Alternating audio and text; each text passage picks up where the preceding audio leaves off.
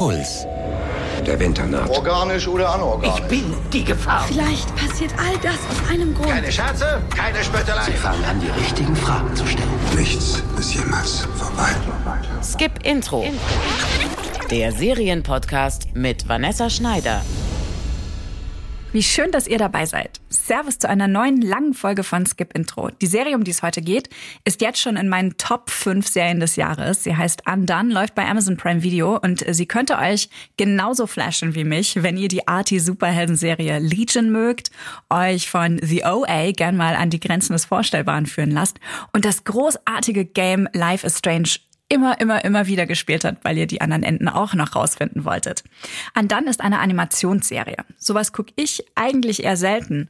Wie ist es bei euch? Was sind eure Lieblingsgenres? Was interessiert euch besonders und sollte hier bei Skip Intro öfter mal vorkommen? Schreibt's mir doch mal unter podcast.deinpuls.de oder auch via WhatsApp unter der 0173 644 3410. Und ich freue mich wirklich sehr auch über Sprachnachrichten von euch, weil die kann ich dann hier vielleicht auch mal einspielen. Über Andan spreche ich heute mit Ulrike Klode. Sie ist Serienkolumnistin bei DWDL. Ulrikes Podcast, die Seriensprechstunde, leistet erste Hilfe, falls ihr mal wieder die Watchlist leer geguckt habt und nicht mehr weiter wisst. Dann könnt ihr sie einfach um personalisierte Serientipps bitten. Hallo Ulrike, ich freue mich sehr, dass du dabei bist. Hi Vanessa, vielen Dank für die Einladung. Total gerne. Ich wollte ja immer schon mal mit dir eine Folge aufnehmen und ich hoffe, dass das jetzt zu an deinen ein sehr guter Anlass war. Ja, dann noch so eine tolle Serie. Ach, Mensch, ich bin so begeistert. Dazu muss man jetzt sagen, dass wir äh, die Folge aufzeichnen, bevor die Serie anläuft. Wenn ihr das da draußen hört, dann ähm, gibt's alle Folgen schon zum Abruf. Wir haben jetzt allerdings erst die ersten drei Folgen gesehen.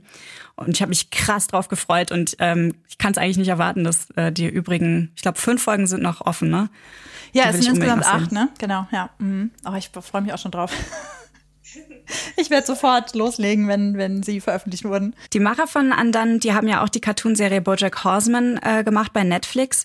Konntest du damit was anfangen? Hast du da mal reingeschaut? Ähm, ja, ich habe Bojack äh, Horseman geguckt, wenn auch ein bisschen später. Ähm, weil das war noch so, wann ging der denn los? Vor drei oder vier Jahren? Das mhm. war noch so die Zeit, wo ich gesagt hätte, ich bin überhaupt nicht Fan von Animationsserien und deswegen habe ich ein bisschen gebraucht, um mich daran zu trauen. Ähm, ich fand es ein bisschen sperrig, aber ich habe mich dann irgendwann reingeguckt und gucke das auch tatsächlich echt gerne. Und das war für mich auch der Grund, warum ich ähm, Andan dann eben doch auf dem Schirm hatte, weil das ja eben derselbe Macher ist. Und äh, dann dachte ich mir, ja, das könnte ja was sein für mich. Ich habe es mit Bojack mehrmals versucht und bin jedes Mal wieder gescheitert, obwohl mir meine Redakteurin Katja immer, immer, immer wieder davon in den Ohren liegt und mir vorschwärmt davon. Sorry, Katja. Ähm, ich, ich komme einfach nicht auf diesen deprimierenden Ton von der Serie klar. Also irgendwas hakt da bei mir. Ich steige da jedes Mal wieder aus. Ich kann das total verstehen, weil die Figuren echt schwer zugänglich sind. Also dieses äh, Bojack, der Bojack ist schwierig ähm, und äh, die weibliche Hauptfigur ist auch schwierig. Also da braucht man schon Deswegen habe ich ja gesagt, ich brauchte auch so ein bisschen, um reinzukommen. Mhm. Aber ich fand die Themen spannend, die da behandelt wurden. Deswegen ging es mir ist es mir vielleicht leichter gefallen, keine Ahnung. Ob und was an dann vielleicht noch mit Bojack Horseman gemeinsam haben könnte, das erfahrt ihr jetzt. Ich stelle euch die Serie ganz kurz vor. Almas Leben überschlägt sich. Wortwörtlich. Nicht nur, weil sie gerade einen Autounfall hat, der sie das Leben kosten könnte. Dieser Autounfall ist nur der Anfang einer ziemlich irren und fantastischen Reise. Als Alma im Krankenhaus aus dem Koma erwacht, weiß sie nicht, wie ihr geschieht. Gerade noch ist es helllichter Tag und ihre besorgte Mutter sitzt auf ihrem Bett. Da ist es plötzlich Abend und ein Arzt verabschiedet sich aus dem Zimmer. Klar, Alma hat gerade einen schweren Unfall überlebt, da kann man schon mal etwas durcheinander sein. Aber dass ihr Vater die ganze Szenerie stillschweigend, zeitungslesend beobachtet, das lässt sich so nicht erklären. Ihr Vater ist nämlich tot, seit über 20 Jahren. I need your help. I can't let you leave here until you agree to help me. Help you what? I think you know what. No, I, I don't know. I need your help. You've got to help me. What is this? Agree to help me. I can't let you leave until you agree. I don't understand. Almas Vater eröffnet ihr, dass sie in der Lage ist, durch Zeit und Raum zu reisen. Vielleicht halluziniert Alma wegen ihrer Kopfverletzung. Vielleicht hat der Autounfall aber auch das Trauma vom Tod ihres Vaters zutage gefördert, der bei einem Autounfall ums Leben kam. Vielleicht leidet die ohnehin depressive Alma unter einer psychischen Störung, die in ihrer Familie zu liegen scheint. Oder kann Alma tatsächlich durch die Zeit reisen, wie ihr Vater es behauptet? Andan lässt diese Fragen unbeantwortet und nimmt uns stattdessen einfach mit in Almas Kopf. Das geht, weil Andan eine extrem aufwendig produzierte Animationsserie ist und die Serienschöpfer Raphael Bob Waxberg und Kate Purdy Experten sind, wenn es um die Abgründe der menschlichen Psyche geht. Bob Waxberg hat die vielfach ausgezeichnete Kult-Zeichentrickserie BoJack Horseman erfunden, für die Purdy wiederum als Autorin tätig ist. In Andan gehen die beiden noch einen Schritt weiter. Statt Trickfiguren ließen sie die Filmaufnahmen von echten Schauspielern so animieren, dass jede noch so kleine Regung und Geste sichtbar bleibt. Gleichzeitig erlaubt die Animationstechnik, dass die Welt um Alma herum wortwörtlich aufbrechen und zerfallen kann ohne dass es unrealistisch wirkt.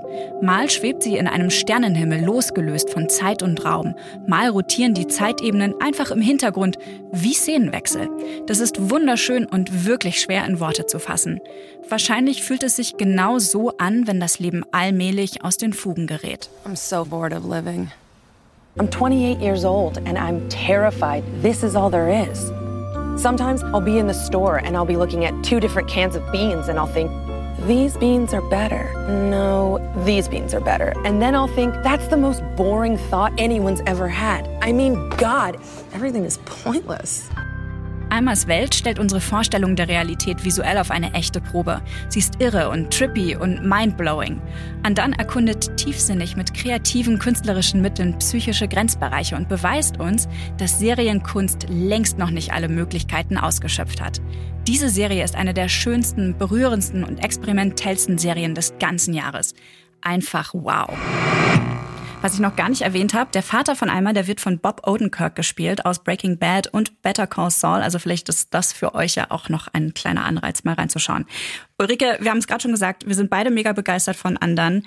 Ähm, Gibt es irgendwie eine Szene, die dir besonders im Kopf geblieben ist aus der Serie? Ähm, oh, da sind so viele Szenen. Ähm, die, die dann so durcheinander gehen, weil phasenweise ist es ja auch in der Serie so, dass, dass man das Gefühl hat, ständig kann alles sofort wegbrechen. Also jede Szene kann sich sofort in was ganz anderes verändern.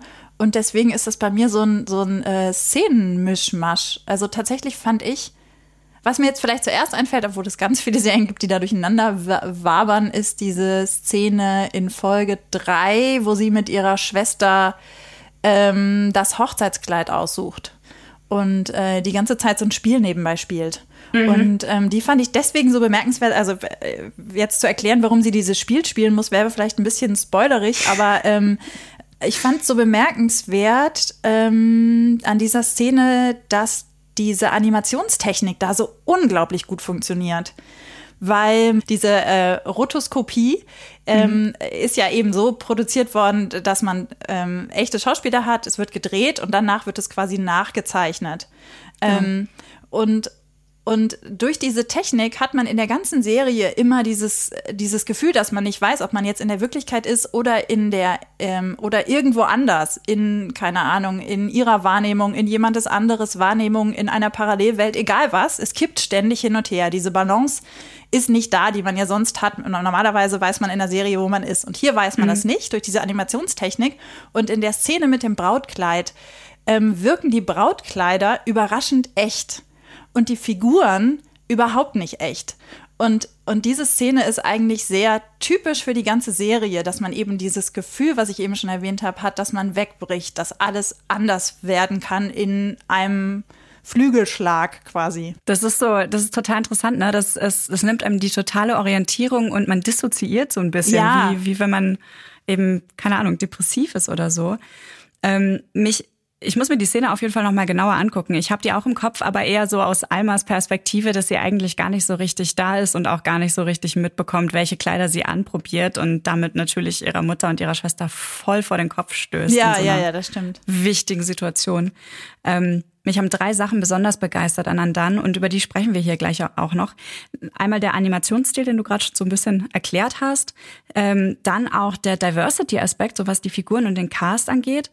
Und vor allen Dingen, wie die Serie so mit psychischer Gesundheit umgeht, das finde ich wirklich extrem gelungen. Wie hat das auf dich so gewirkt im Vergleich zu anderen Serien?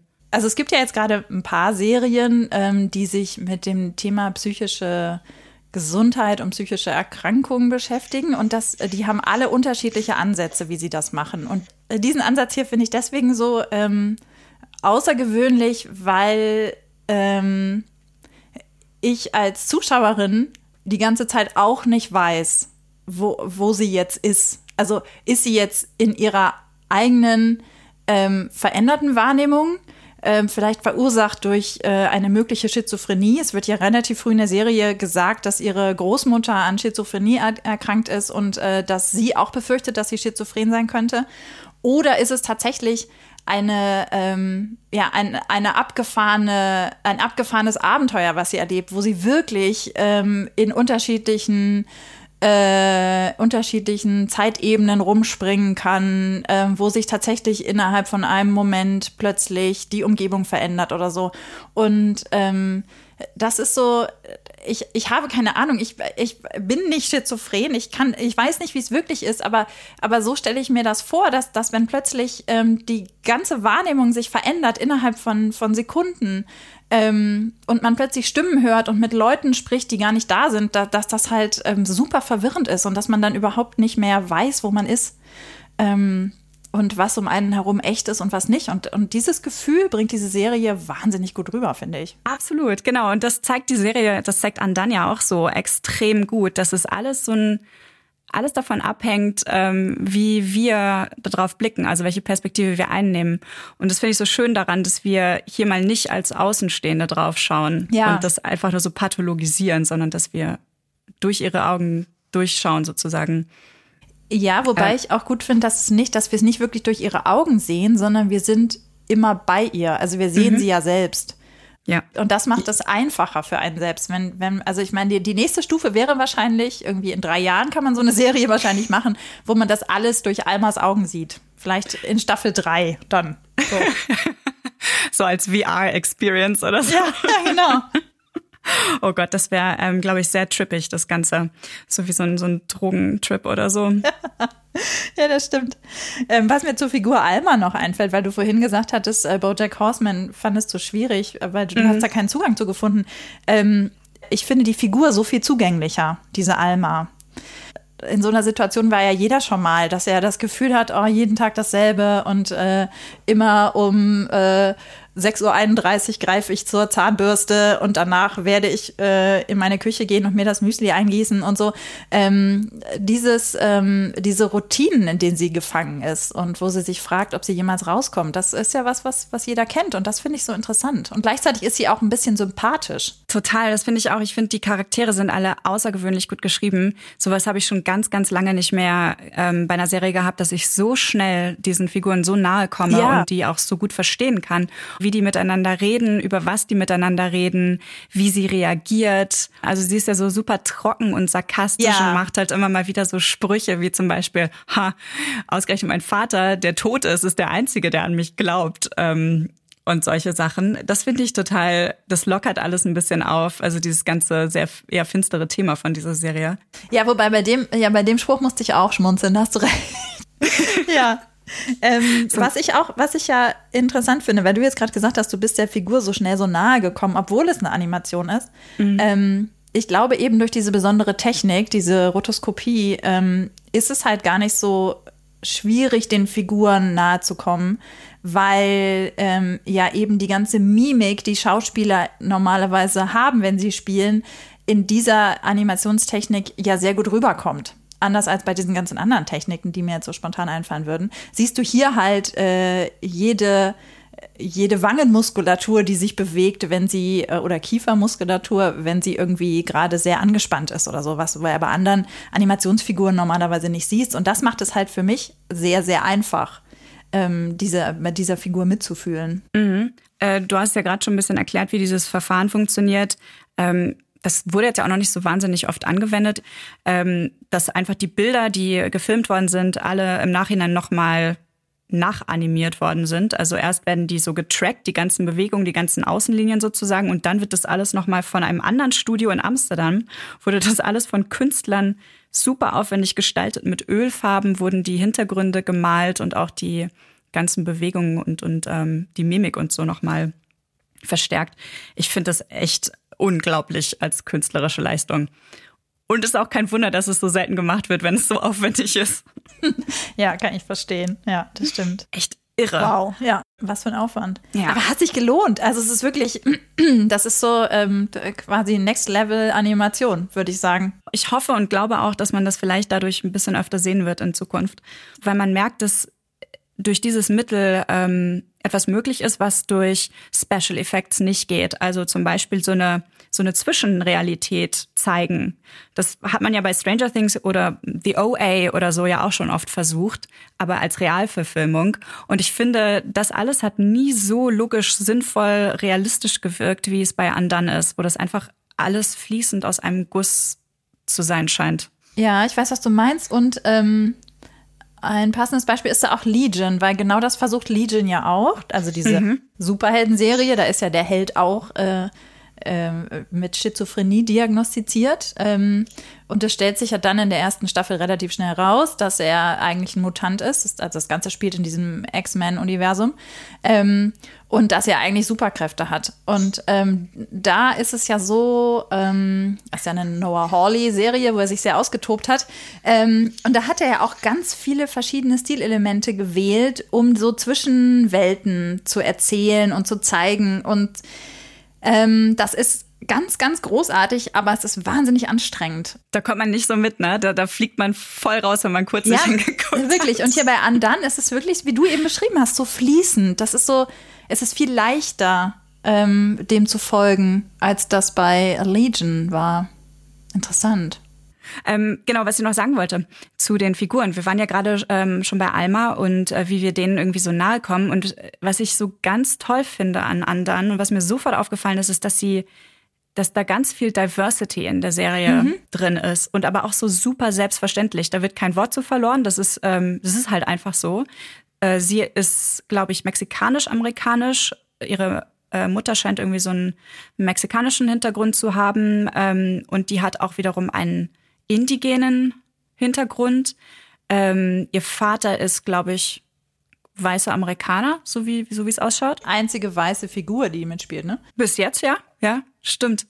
Und äh, ihr Freund scheint indisch-pakistanisch-stämmig zu sein. Was ich dann noch spannend finde, ist, äh, sie ist nicht nur mexikanisch-amerikanisch, hat ähm, ein, eine gesundheitlich, keine Ahnung, so ein mentales Problem und sie ist auch noch hörgeschädigt. Hm, ja. Ich erinnere mich nicht daran, dass ich jemals eine Serie aus der Perspektive von jemandem gesehen habe, der oder die taub war. Ja, nee, ich, ähm, mir fällt da auch nichts ein. Und ähm, wie du ja gerade schon gesagt hast, das ist alles so, es, es spielt keine große Rolle, ne? Sondern es ist halt Teil ihres Alltags, dass sie halt das äh, Cochlea-Implantat dann immer mal rein äh, ein, einstecken muss. Ich weiß gar nicht, wie man da sagt. Ähm, also, dass es aktiviert werden muss. Ähm, und das führt aber zu tollen Effekten. Nämlich, wenn sie dann plötzlich das Implantat äh, ausschaltet oder abnimmt, dann ist alles still um sie rum. Ja, dann blockt sie einfach Ja. alles raus, was sie, was sie stört, ähm, was sie jetzt gerade nicht hören will. Äh, Das ist wie so ein Tür zumachen. Genau, so Tür zu machen, lasst mich jetzt alle in Ruhe und wir als äh, Zuschauer und Zuschauerinnen erleben das dann genau mit ihr mit und das finde ich toll. Und es scheint übrigens auch so, dass äh, die Macherin, Kate Purdy, die ja auch an der Serie, die auch eine der beiden Serienschöpfer ist, ähm, die hat ganz viel von ihrer eigenen Geschichte, von ihren eigenen Erfahrungen mit eingebracht. Die ist wie Alma in San Antonio in Texas aufgewachsen, die hat eine Weile in Mexiko gelebt. Auch ihre Großmutter hatte wohl Schizophrenie, hat sie in einem Interview gesagt. Und äh, sie hat sich selber ganz viel mit so Mystizismus auseinandergesetzt, also wie psychische Gesundheit in unterschiedlichen Kulturen so ähm, aufgenommen wird oder wie damit umgegangen wird, was ja auch in der Serie eine ganz große Rolle spielt. Ah, deswegen wirkt das alles so überzeugend. Also, weil die Frau einfach Ahnung hat, was sie da macht. Cool. Ich glaube schon, ja. Es gibt ja ganz, ganz äh, viele Serien, die so ein bisschen so einen künstlerischen Aspekt nutzen, um irgendwie die Realität zu verlassen und aufzubrechen und dann auch nicht mehr linear erzählen mit Zeitsprüngen und Flashbacks und so Fantasieelementen, ähm, weil es dann irgendwie um psychische Probleme geht und man so, glaube ich, die Gefühle und die, diese mentalen psychischen Zustände ganz gut ähm, in Bilder und, und ja, ähm, einfangen kann. Und äh, da gibt's noch mehr Serien. Also wir haben Legion ja gerade schon kurz angesprochen. Du hattest im Vorgespräch auch Crazy Ex-Girlfriend noch genannt. Da wäre ich überhaupt nicht drauf gekommen, aber das ist natürlich total so. Ja, das war mir sofort eingefallen. Nachdem ich irgendwie zehn Minuten geguckt hatte von Andan, dachte ich mir, oh, das ist ja wie bei Crazy Ex-Girlfriend. ist natürlich gar nicht wie bei Crazy Ex-Girlfriend, das ist komplett anders, aber es ist halt, ähm, halt der Versuch, eine psychische Erkrankung in einer Serie darzustellen und zwar auch differenziert darzustellen. Und äh, Crazy Ex-Girlfriend macht das halt, indem die Hauptfigur ähm, in jeder Folge zwei bis vier Mal plötzlich mit Singen anfängt und wir dann eine super aufwendig inszenierte und arrangierte ähm, Nummer präsentiert bekommen, die nicht immer eine Musical-Nummer ist, sondern ganz oft ganz unterschiedliche Stile enthält. Ähm, und das ist äh, das ist, also das ist sowieso eine bemerkenswerte Serie, aber weil auch die Hauptfigur, äh, die Hauptdarstellerin einfach großartig ist, aber äh, diese Art damit umzugehen und äh, dann unterschiedliche Facetten, ähm, die eben eine psychische Erkrankung mit sich bringen kann, zu beleuchten, finde ich wirklich toll. Ja, und vor Dingen bleiben die, bleiben die Lieder dann so im Ohr. Man kann eigentlich gar nicht aufhören, die anzugucken. Es gibt bei YouTube so eine Liste von Rachel Bloom, das ist die ähm, Hauptdarstellerin und Erfinderin von ähm, Crazy Ex-Girlfriend. Und die hat eben eine Crazy Ex-Girlfriend Playlist, wo Dutzende Songs hintereinander laufen und ich bin gestern wirklich dran hängen geblieben und habe bestimmt zwei Stunden lang einfach nur einen Song nach dem anderen angehört. Der eine Song Sexy French Depression. Oh ja. Allein schon der Titel davon ist so Jetzt habe ich den wieder als Ohrwurm, jetzt wo du es schon gesagt hast, ja.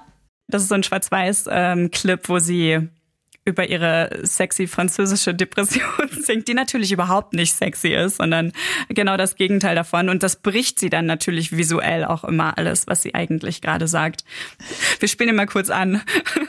I walk oh so slowly. I can only breathe inside.